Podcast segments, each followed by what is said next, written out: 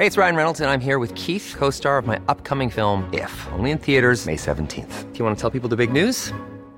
All right, I'll do. Sign up now and you'll get unlimited for $15 a month in six months of Paramount Plus Essential Plan on us. Mintmobile.com slash switch. Upfront payment of $45 equivalent to $15 per month. Unlimited over 40 gigabytes per month. Face lower speeds. Videos at 480p. Active Mint customers by 531.24 get six months of Paramount Plus Essential Plan. Auto renews after six months. Offer ends May 31st, 2024. Separate Paramount Plus registration required. Terms and conditions apply if rated PG.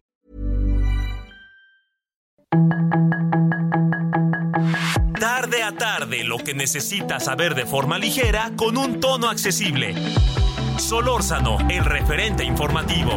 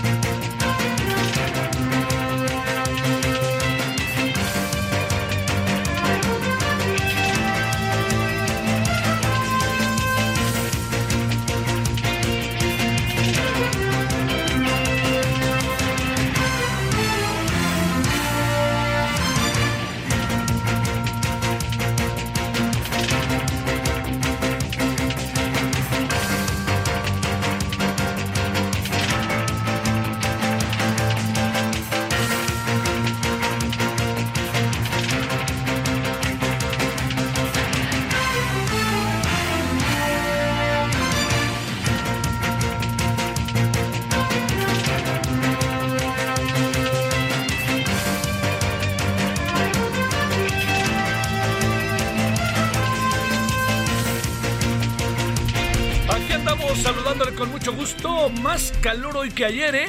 Ahí lo anoto para que usted lo sepa. Sé que usted lo sabe porque lo está viviendo en carne propia, pero en todo el país, en todo el país, en algunas zonas del país, el calor está eh, muy brutal. ¿Sabe dónde está muy, pero muy brutal? En Monclova. Y ahí en Monclova, Coahuila, ¡ugh! como a una hora de Monterrey, no sabe el calor que hace en esa zona. Y adelante de Monclova hay lugares bellísimos, pero, pero es un calorón, calorón, calorón. Yo espero que la gente esté enfrentando ahí, según la información, porque ya ve que estamos en eso siempre, en una relatividad total, pero este, la información que parece que ya se va oficializando, salida de Monclova, es que una persona falleció ya por el calor. Y también creo que están apareciendo varias personas que habrían fallecido. Eh, cuando hablo de esto, el otro día se habló de ocho personas, este, eh, 10, 11 es el total que se presume que hay, ¿eh? que quede claro porque en muchas ocasiones luego también, eh, este, como ayer nos decía de manera muy, muy clara Alejandro Mesías, ayer o nos decía, nos decía, dice, bueno, dice, la gente no necesariamente acaba muriendo, la causa por la cual se hace la, el acta de función no tiene que ver necesariamente con el tema de la, que esto me parece muy interesante, con el tema del calor sino que el calor le provoca, si tiene diabetes algo, si tiene un problema de corazón algo, pero lo que provoca la muerte directamente es el calor.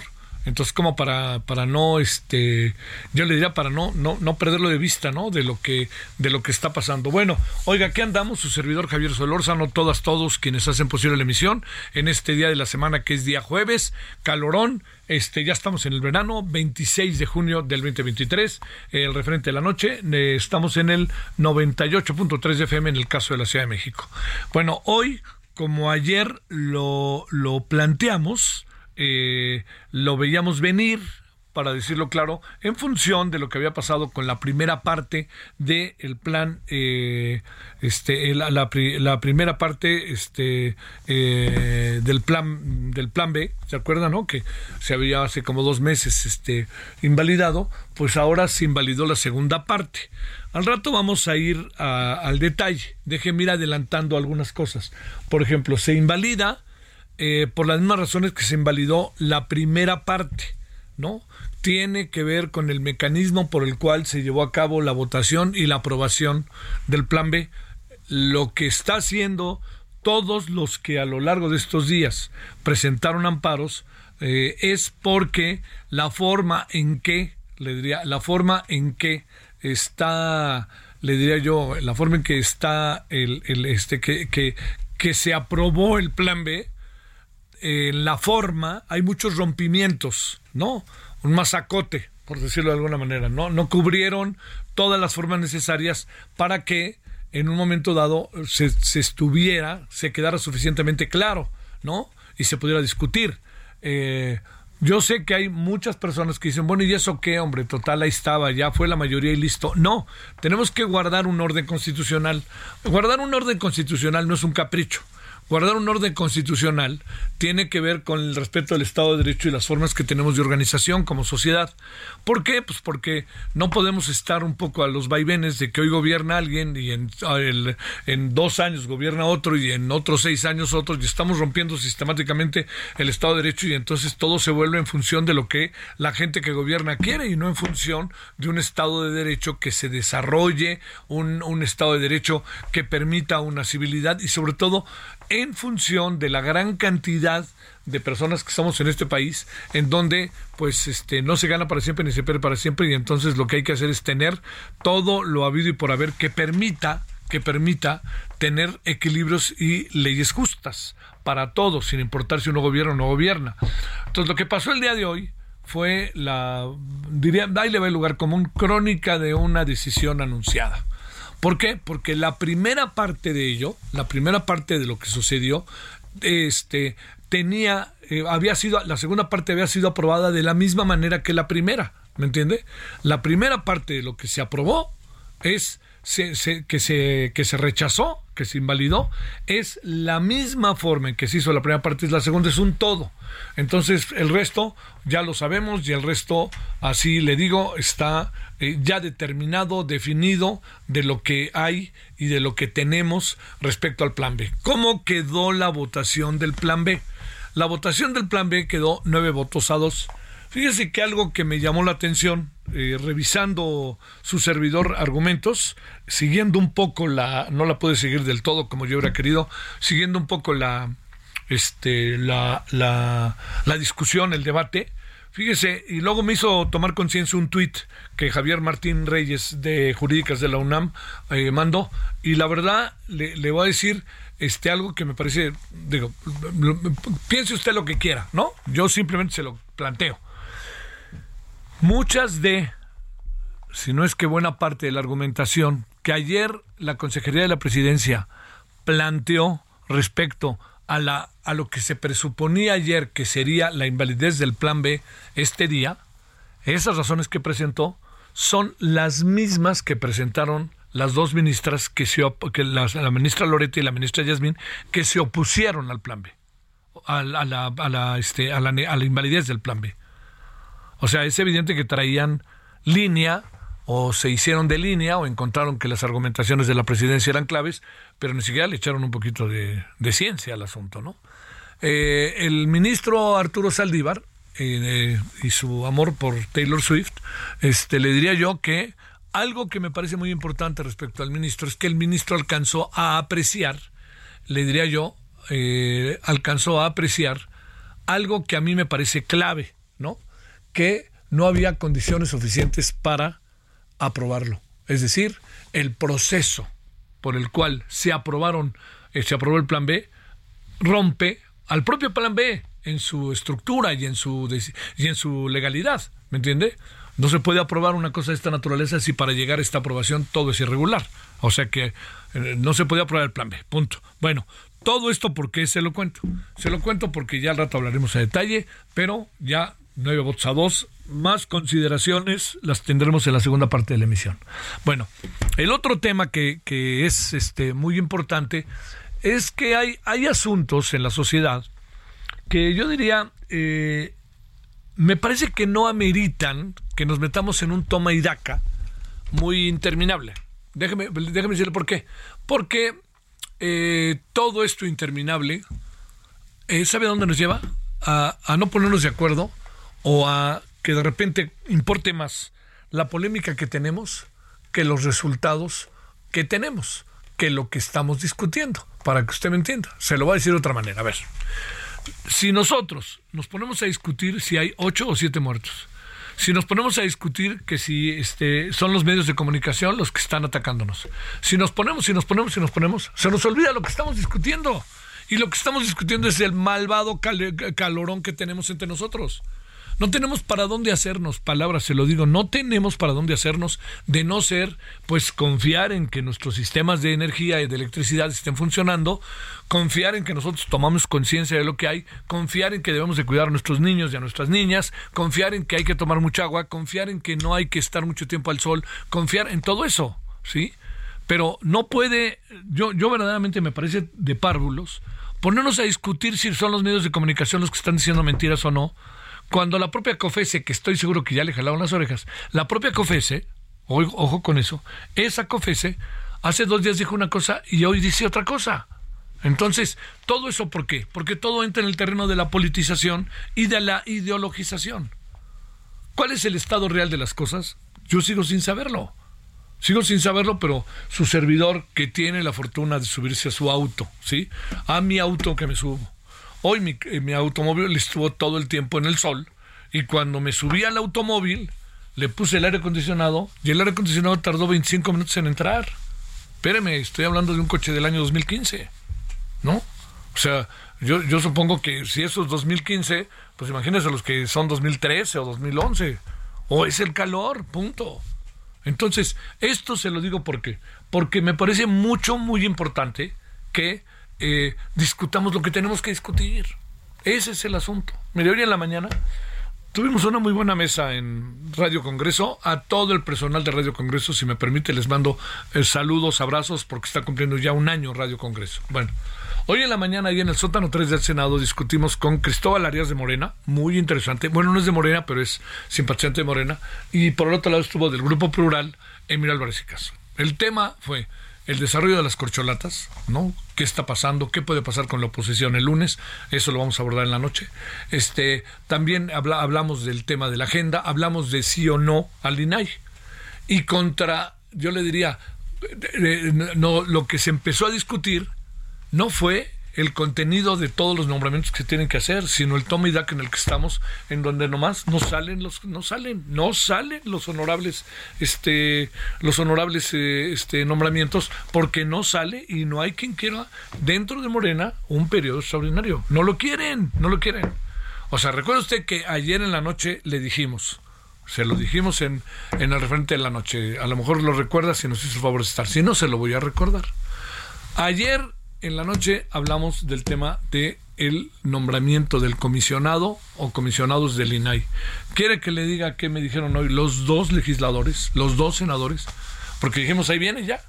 No vemos posibilidad alguna, no vemos posibilidad alguna de que pueda haber un periodo extraordinario para que se nombre al sustituto o al sucesor, más bien sería, o al que sigue de Francisco Javier este, Acuña, quien, como usted recuerda, era integrante de la del, del, INAI y dejó el cargo el 30 de marzo. No, no hay.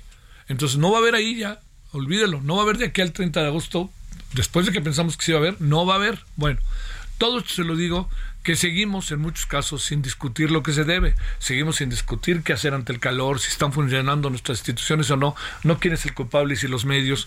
Tenemos que discutir lo del INAI, es importante nombrarlo, no si nos conviene o no nos conviene, nosotros vamos a nombrarlo cuando se nos antoje.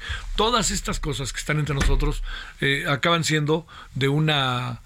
acaban siendo el centro del debate sin serlo, ¿no? Discutamos lo importante, como bien decía, este, ¿no?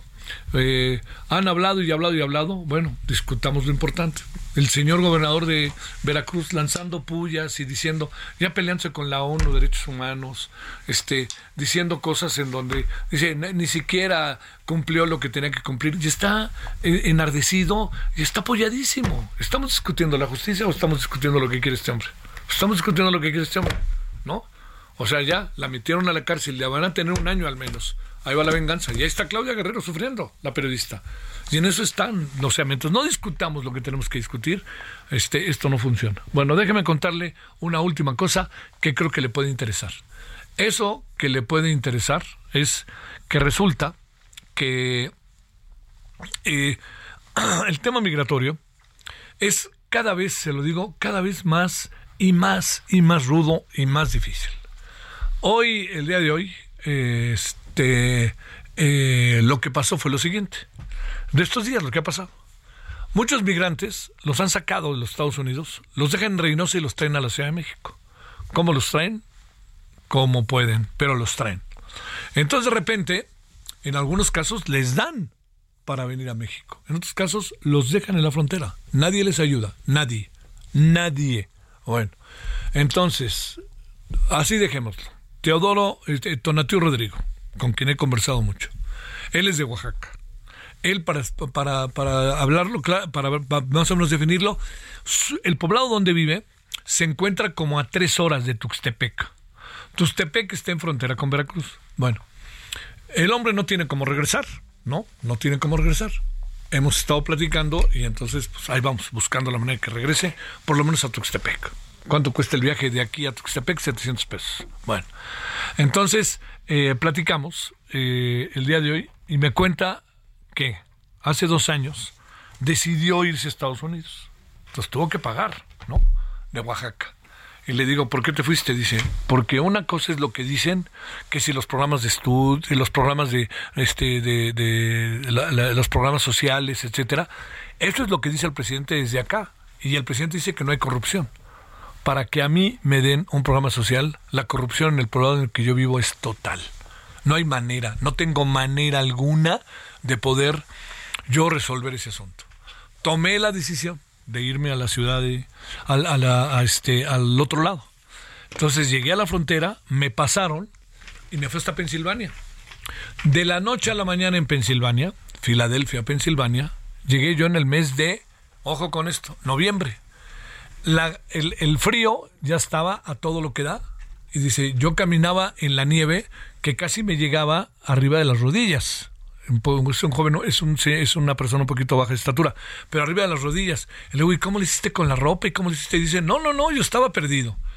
Pero el cuerpo, por fortuna, a veces nos ayuda. Y cuando digo que el cuerpo nos ayuda, este, quiero decir que, este, que mi capacidad de adaptación, por fortuna, fue rápida. Oiga, ¿dónde vive usted en Oaxaca? ¿En un lugar caliente? Caliente, caliente. Pero me logré adaptar. Llevo un año trabajando y trabajaba todo el día y ahorré y ahorré y ahorré. Mandé poco a mi casa, pero ahorré y ahorré. ¿Para qué quería ahorrar? Porque alguien me ofreció que me podía quedar con un permiso de trabajo. Y yo, pues lo hice y le di el dinero. A ver, señor Donatiu Rodrigo, ¿cuánto dinero le dio? Se le di 12 mil dólares. En eso están hoy el paso al otro lado y en eso está conseguir permiso de trabajo. Y dice, pero cuando yo lo di, créame, me dice, créame Javier, que yo estaba pero feliz de la vida. ¿Por qué? Dice, porque vi que a un dominicano le cobraron 30 mil dólares, yo no sé de dónde lo sacó. Como yo le dije, oye, ¿cómo 30 mil dólares? Mejor pon un negocio en tu casa o ahí ya los tienes. No, no, porque yo tengo acá, que mi familia, lo que fuera. Pero es la vida, ¿eh? A los dos días, a los dos días que había entregado el dinero, viene una redada y vámonos, lo regresan y lo dejan en Reynosa. Fíjese nada más, después de que los 12 mil dólares que ahorró a lo largo de un año y medio, ¿no? Porque trabajaba, como suele pasar con los migrantes, de las 24 horas del día trabajan 18, ¿no? Y en algunos casos 20. Bueno, todo esto que le cuento, al final es porque le digo, bueno, ¿ahora qué va a hacer usted? Dice, no, yo voy a, yo ya me voy a yo me voy a mi pueblo, este, y, ¿pero qué? No me voy a mi pueblo, voy a ver a mi familia y vengo de regreso voy a regresar. Le digo, ¿y qué le dieron un papel o algo cuando... Nada, no me dieron absolutamente nada. Bueno, esta es una historia que es importante conocer. ¿Usted cree que es la única? Bueno, 17, 18 en la hora del centro. Solórzano, el referente informativo.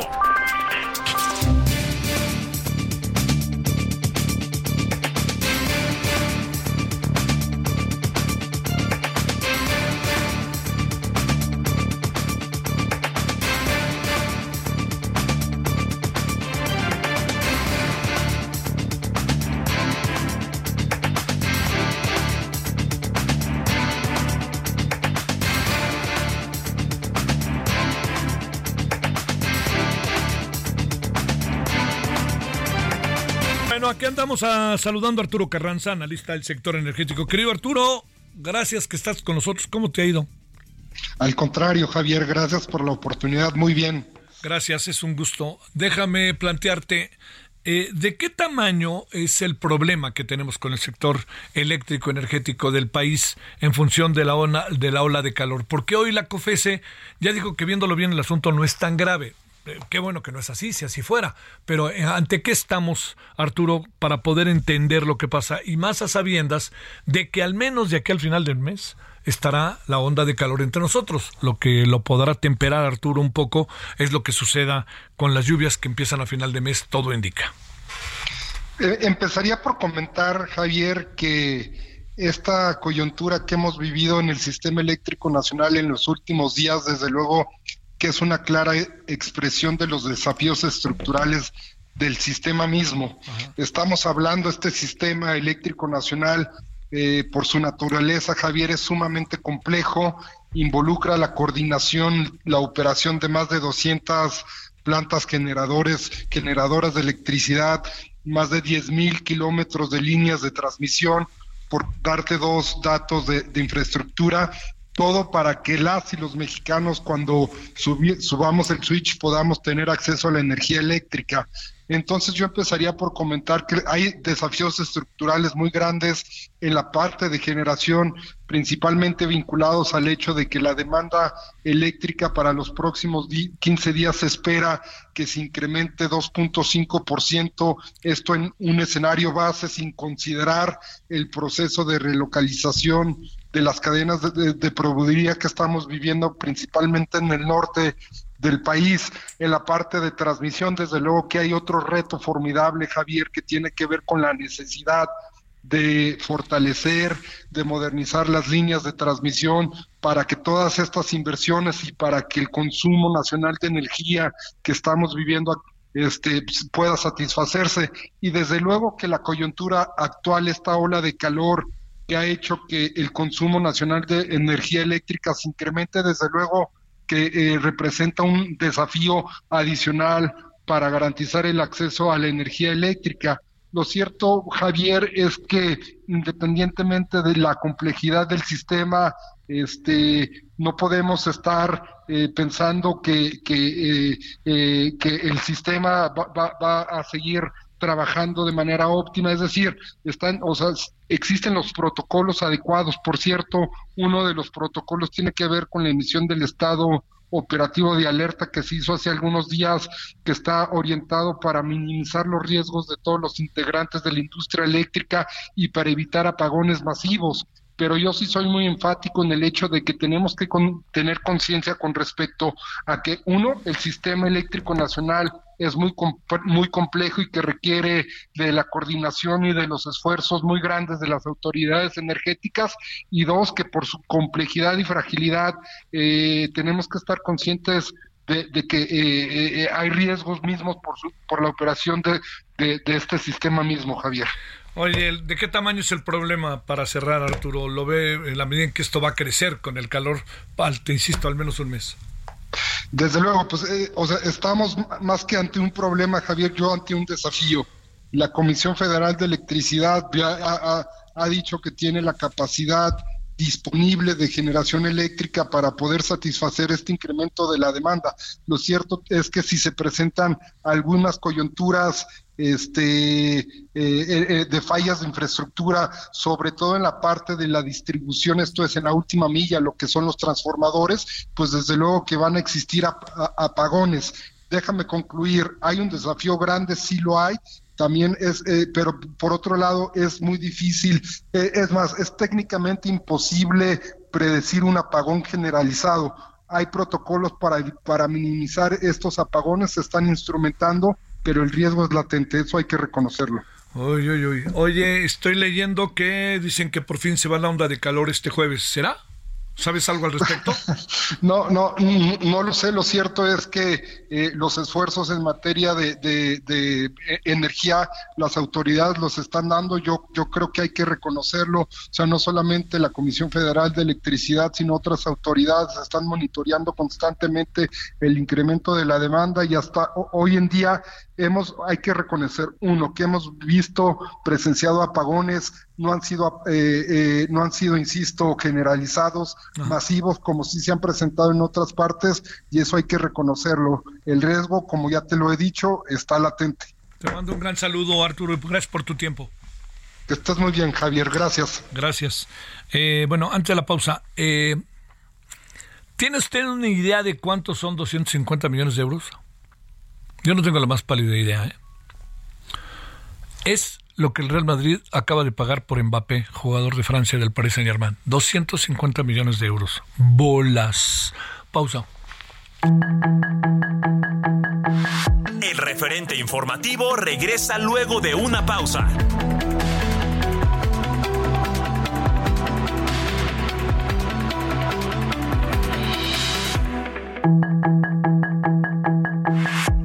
De regreso con el referente informativo.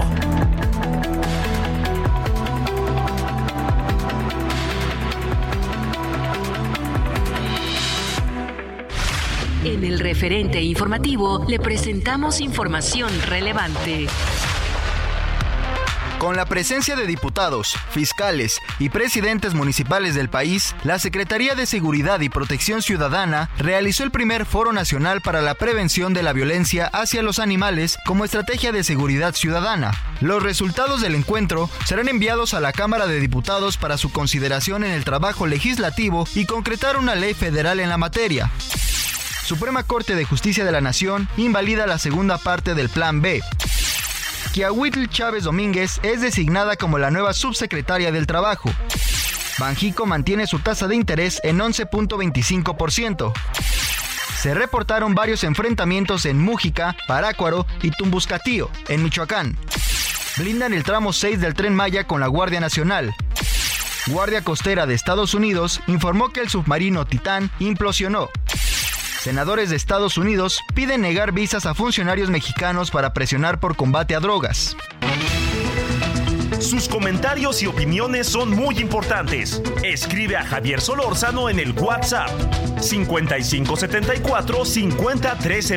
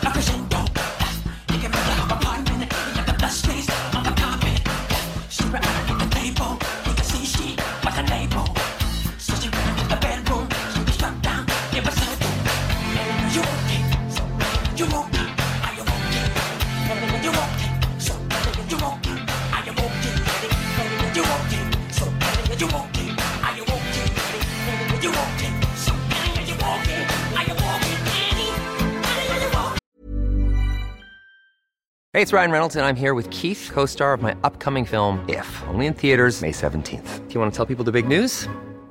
All right, I'll do it. Sign up now and you'll get unlimited for $15 a month in six months of Paramount Plus Essential Plan on us. Mintmobile.com slash switch. Upfront payment of $45 equivalent to $15 per month. Unlimited over 40 gigabytes per month. Face lower speeds. Videos at 480p. Active Mint customers by 531.24 get six months of Paramount Plus Essential Plan. Auto renews after six months. Offer ends May 31st, 2024. Separate Paramount Plus registration required. Terms and conditions apply if rated PG.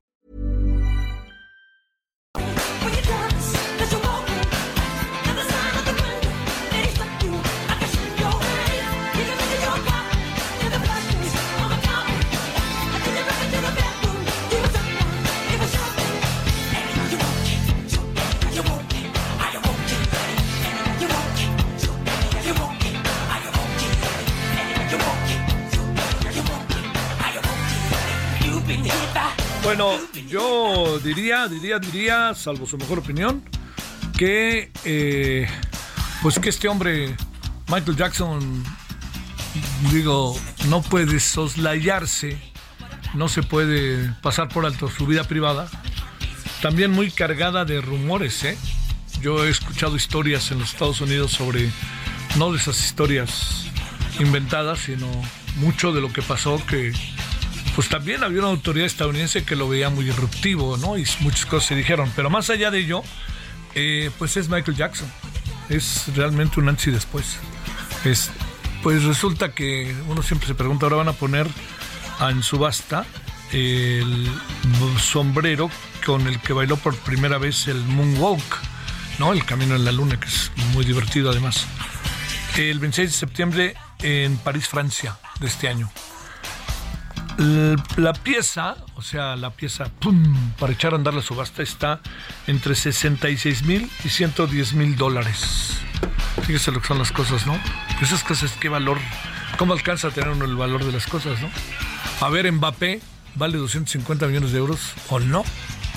O sea, ya, ya saben esto, yo entiendo que mucha gente podrá eh, decir, a mí me parece que es una locura es una locura lo que está pagando el Madrid por Mbappé. Pero también le voy a decir algo, ¿eh? Es, si se paga eh, 66 mil y 110 mil dólares por el sombrero de Michael Jackson y 250 mil, 250 millones de euros por un señor que se llama Mbappé, le diría, en ambos casos, alguien gana. Y esto quiere decir que esto es rentable. Si no, no lo hace. Y además yo creo que el Real Madrid ya sintió en términos deportivos, de imagen, de mundo, que apareció un señor que se llama este, Pep Guardiola y un equipo que se llama Manchester City, que sí les puede hacer la vida de cuadritos en términos de imagen, ¿no? El Madrid siempre es el Madrid. Pero en términos de imagen, a ver, yo le pregunto, ¿qué pasaría si el año que entra el Manchester City vuelve a ganar? ¿Y qué pasaría si gana de este año que viene al otro, al otro? ¿Qué pasaría? ¿Y qué pasaría que conste que me gusta la especulación en ese sentido.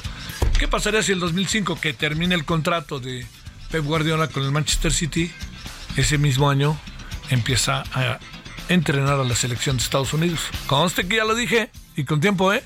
Conste que lo dije con tiempo, ¿eh? Para que si pasa y yo ya estoy en otro mundo, digan, ay, ese pinche Solorza no tenía razón, ¿no?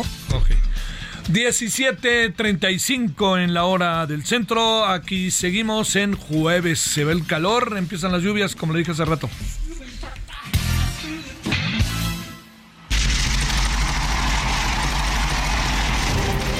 Solórzano, el referente informativo.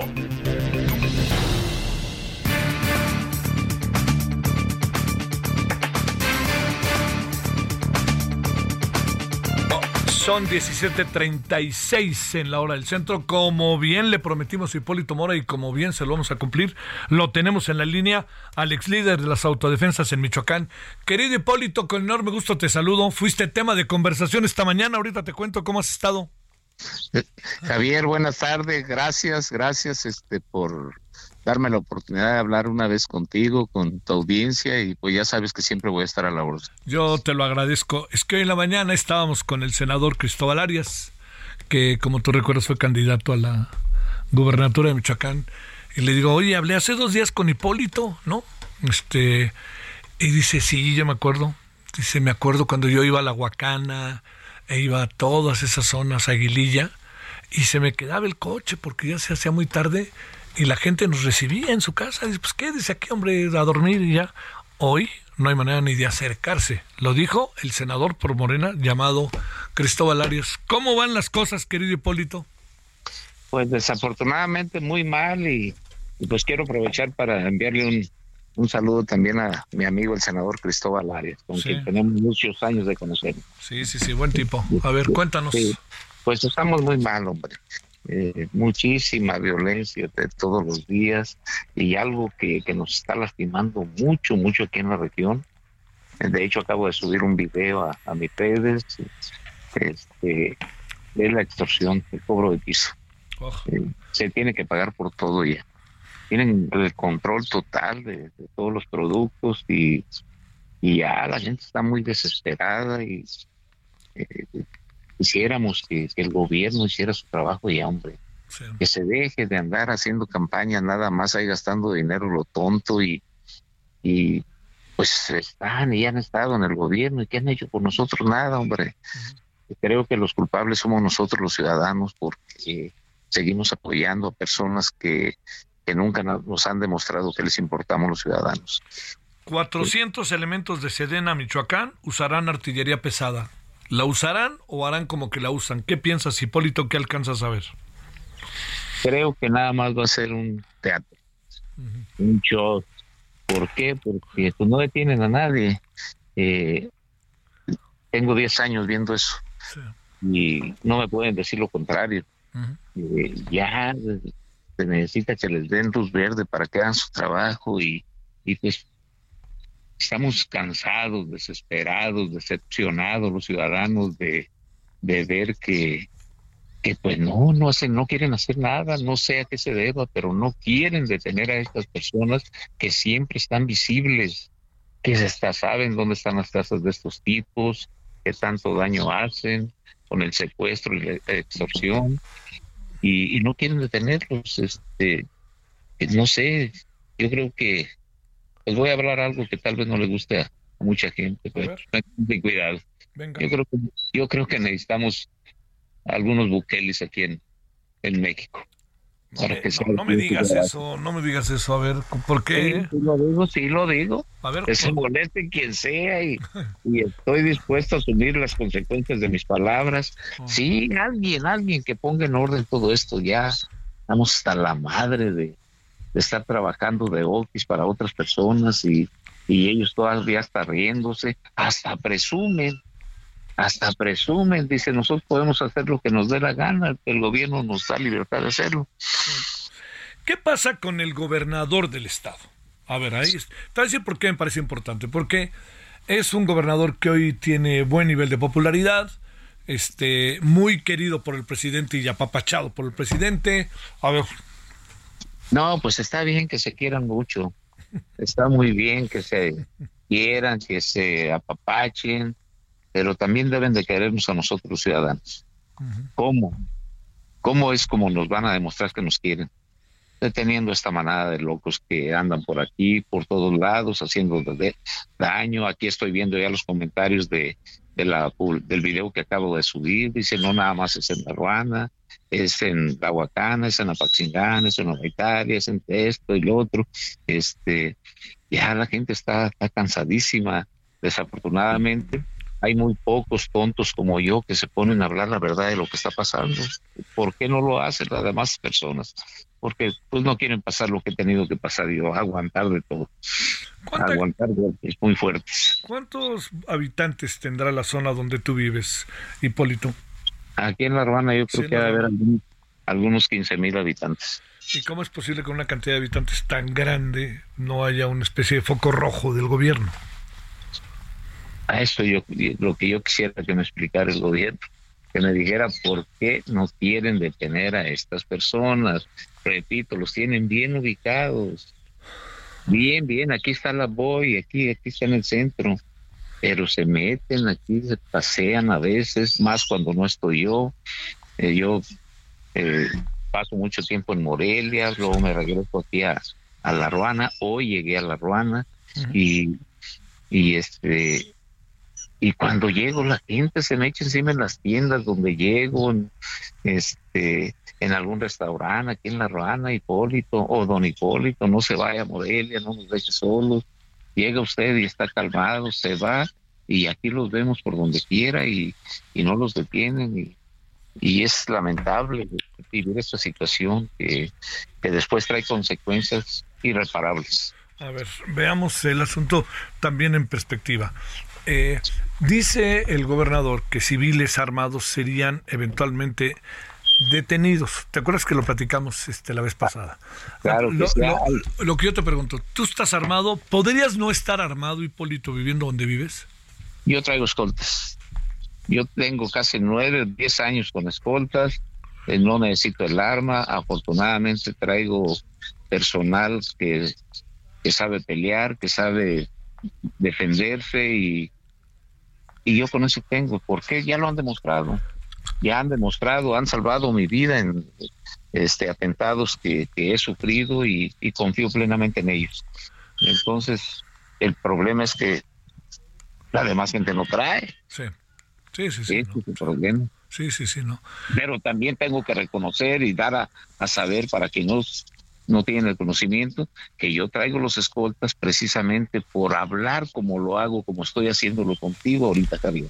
En entrevistas a cada rato diciendo lo que estamos viviendo. Y, y precisamente por eso yo combatí con gente buena, gente valiente, a un cártel en 2013 y me tocó ver morir a muchísima gente de, de ambos lados. Y, y por eso en honor a todas esas personas que murieron, es que sigo hablando como lo estoy haciendo ahorita, porque tengo que ser leal a mis ideales, leal a esa gente que dio su vida por la, en la lucha, y, no me voy a callar, estoy dispuesto, estoy dispuesto a, morir este, y, seguir siendo como, como, he sido siempre, hablando con la verdad de lo que estamos viviendo. ¿A qué organización pertenecen esa gente que transita por la ruana, que se llega a reír y a burlar y que tiene en vilo a la población. ¿Pertenecen a qué organización? ¿Es del narcotráfico? ¿Son este, guardias blancas? ¿Son qué son? Con toda la seguridad del mundo lo digo, sé las consecuencias que va, voy a tener, pero me vale madre. Pertenecen a los Viagras. A los Viagras, que todavía están ahí, nunca se fueron. No, aquí están, siguen ahí siguen aquí. ¿De la familia michoacana ya no queda nada? Aquí no. aquí son gente de la Viagra, de los Viagras, el jefe de plaza, el gobierno ya lo tiene, tiene fotos, tiene todo él, de él. Se llama Eladio, Eladio Cisneros, eh, alias La Sirena. Es el jefe de plaza de aquí, La Rana, y es el que trae a la gente armada. ¿Cuál razón podría haber de fondo de que el gobierno tenga una actitud más bien pasiva respecto a lo que sucede en comunidades, particularmente de toda la zona caliente del estado de Michoacán? Ah, caray, hombre. No quisiera, no quisiera decirlo, pero pues tal vez esperan el apoyo en las elecciones, el apoyo de ellos. Uy, uy, uy. Uy, uy, uy. Eso sí es muy, es muy brusco. Es muy, delicado. Sí, es muy fuerte. Tal vez es lo que quieren, el apoyo de ellos para seguir ganando. ¿Por qué? Porque se llegan las elecciones y ellos pueden decidir quién queda o quién no. Por lo menos en buena parte del estado de Michoacán, pregunto. Claro que sí. Estoy completamente seguro. Eso podría explicar eventualmente, eventualmente, el hecho de que el gobierno del estado más bien diga vamos, vamos a mandarles elementos de Sedena y les vamos a quitar las armas a quienes, este, a los civiles armados? Sí. desafortunadamente así, así es. Yo le pediría al gobernador que, que detenga a la gente de los Viagra aquí. Le beso los pies a cambio. le beso los pies a cambio de, de que lo haga el gobernador y voy y si él me lo permite, le doy un abrazo, le doy las gracias en público, si, si hace algo así, espero y si lo haga para que me tape la boca a mí y a, muchas personas que, somos mal pensados. No, y si es así, pues todo lo que ofrece en el fondo, la situación, ¿no? Diría yo, este, no, Hipólito, todo lo que ayude a esa situación, ¿no? Sí, a mí me toca hacer trabajos que yo no, no, me corresponden. Ah. Este, yo no tengo ningún pago ni nada y sin embargo aquí tenemos tranquilo la entre comillas la ruana cuando estamos nosotros aquí con mis escoltas. Este el problema es que nos vamos y, sigue todo igual y, las cotas es lo que no se puede las cotas las, las cobro de piso a todo mundo le cobran aquí. Cuánto llegan a cobrar según el sapo es la pedrada no bueno por ejemplo en el limón pues pueden pueden pedir, no lo hacen con nosotros directamente, eso lo arreglan con los dueños de las empezadoras. Eh, un peso, dos pesos por kilo es lo que lo que reciben. ¿Y de cuántos kilos hablamos? Pues ni sé, pero son muchas toneladas, ¿eh? Son muchas toneladas. Hay cuatro o cinco empacadoras aquí. Y, este, y el problema que tiene el control de la Coca-Cola, de este, la carne, de, el aguacate ya, del pollo, de, de todos los productos, de, todo lo que es la canasta básica. Eh, de hecho, tienen bodegas aquí que el gobierno conoce, hombre. El gobierno sabe dónde las tienen. Los, las personas que tienen sus tiendas de abarrotes aquí, anteriormente iban en sus camionetas a, a surtir sus productos a Zamora. Ahorita ya no pueden. Ahorita tienen que surtir en las bodegas de estos tipos, unas bodegas grandes que tienen aquí en La Ruana, que el gobierno las tiene bien ubicadas, pero no sé por qué no las orienta. ¿Qué pasa con los aguacateros para cerrar? También les cobran cuotas ellos. A ellos este, no sé cómo, cómo le, lo hagan, aquí sí sé, porque es a lo que yo me dedico, a la producción de limón. Entonces, allá los aguacateros también les cobran, igual. Yo no se me olvida un amigo que, me dijo que un día llegó a su huerta abrió su puerta, entra y estaba lleno de gente armada. Y le dijeron, ¿a dónde vas? Dice, pues saqué mi huerta. No, no es tuya. ¿Quieres entrar? 500 mil pesos y nos salimos. y pues ni modo. Y este, es por todos lados, es lo mismo. Bueno, Hipólito, bajo la promesa y lo sabes de que no dejaremos este asunto, te mando un gran saludo y que tengas un buen jueves. Gracias que tomaste la llamada. Gracias, Javier, por darme la oportunidad de hablar contigo, de hablar con tu audiencia y, y a seguirle echando ganas, hombre, pase lo que pase, no podemos quedarnos callados, la sociedad necesita personas como tú, eres un periodista, necesita personas como yo que habla lo que es sin temor a, lo que pueda pasar. ya pues sabes que siempre voy a estar a la orden y, y ojalá te pueda ayudar a compartir la, la entrevista. Te, buscaremos, te buscaremos lo más que podamos. Gracias, Hipólito. Muy buenas tardes. Gracias, Javier. Que estén muy bien. Hasta luego. ¿Cómo ve? Qué panorama. Bueno, eh, y conozco la ruana y le digo que no advierto ningún ápice de exageración. 17.50 en hora del centro. Solórzano, el referente informativo.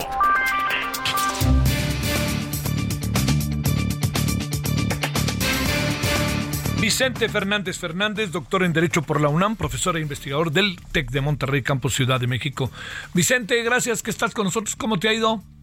Hola Javier, buena tarde, un gusto saludarte, todo muy bien, aquí a tus órdenes como ah, siempre. Ahora sí que una opinión simple y sencillamente sobre la invalidación de la segunda parte del Plan B por nueve votos a dos en la Corte. Afortunadamente fue una sentencia que no trajo mayores sorpresas, ya sabíamos que así venía el criterio de la Corte, lo ha resuelto en ese sentido en casos anteriores. Lo, lo, yo creo que el mensaje que habría que tomar de la Corte es que pues van a pegarse en su mayoría al mandato constitucional, así que si hay cualquier creación del legislativo de cualquier ley, sea o no sea pro gobierno, pues van a revisar que se cumplan efectivamente los procedimientos que el propio Congreso establece, ¿no? Y realmente durante los últimos años, si algo vicia el procedimiento legislativo, ya ni siquiera estudia en el fondo que es parte también el tema central, ¿no? Eh, no cabe duda que también habría que revisar el funcionamiento del propio INE, del Tribunal Electoral. Seguro que requieren algún alguna reforma, algún ajuste, siempre todo es perfectible, ¿no? Pero bueno, ya será no, eh, eh, en otra oportunidad porque obviamente los tiempos electorales impiden que se puedan llevar a cabo actualmente reformas en materia electoral, entonces tendrá que ser después del proceso electoral del año próximo. Eduardo Ramírez, quien es ahora el presidente de la Junta de Coordinación Política, ha anunciado que en septiembre vendrá una nueva propuesta. ¿Qué piensas? Bueno, obviamente iniciativas podrá haber una y muchas más, ¿no? Sin embargo, la Constitución prescribe, y eso creo que siempre se ha respetado, que no puede haber ninguna reforma en materia electoral, ya sea leyes secundarias o constitucionales, sino hasta 90 días previos a que inicie el proceso electoral. Y dados los tiempos, no hay manera de que salga ya una reforma sobre la materia. ¿no? Entonces, iniciativas, claro que puede haber muchas. ¿no? Oye, eh, ¿qué significa la parte que tiene que ver con la elección? Que la elección se va a llevar a cabo con los instrumentos que teníamos y que a partir de hoy lo que estaba en vigente deja de estarlo? Hablo de todo esto desde una perspectiva técnica, legal. Claro, eh, siguen las leyes como hasta ahorita, sin ningún cambio. De hecho, estrictamente desde que se presentaron las acciones de inconstitucionalidad y fueron admitidas, el ministro de la ENES ya había suspendido su aplicación. Por eso se frenó toda la reestructura que estaba pensada para el INE, ¿no?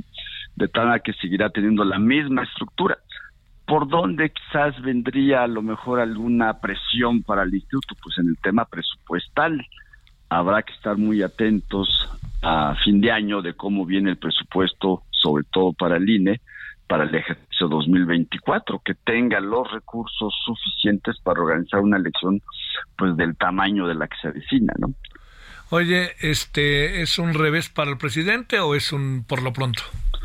Pues yo que en realidad ya lo sabía desde el principio, es decir, eh, es simplemente manifestar, como lo dijo en su momento, el no aceptar perder algo, ¿no? Si no pasó su reforma constitucional, es decir, ah, pues aquí está otra, pero se hace lo que yo diga, pero a sabiendas de que no iba a pasar y en dado caso tener a quien culpar de que no lo dejan hacer los cambios. Pero pues realmente él tuvo los primeros tres años con la mayoría necesaria para hacer reformas constitucionales y yo creo que nunca imaginó que después de las elecciones intermedias pudiera perder esa mayoría que le permitía hacer reformas constitucionales.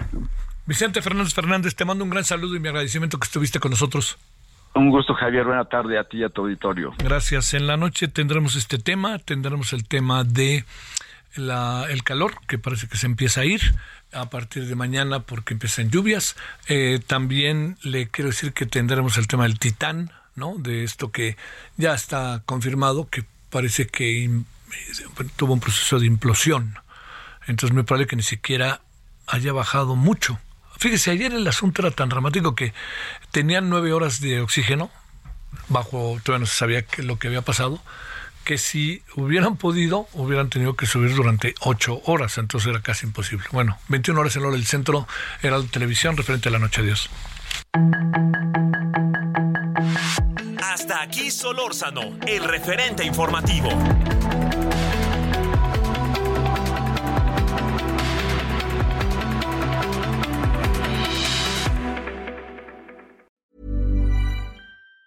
Even on a budget, quality is non-negotiable. That's why Quince is the place to score high-end essentials at 50 to 80% less than similar brands. Get your hands on buttery soft cashmere sweaters from just 60 bucks, Italian leather jackets, and so much more. And the best part about Quince, they exclusively partner with factories committed to safe, ethical, and responsible manufacturing. Elevate your style without the elevated price tag with Quince. Go to quince.com slash upgrade for free shipping and 365-day returns.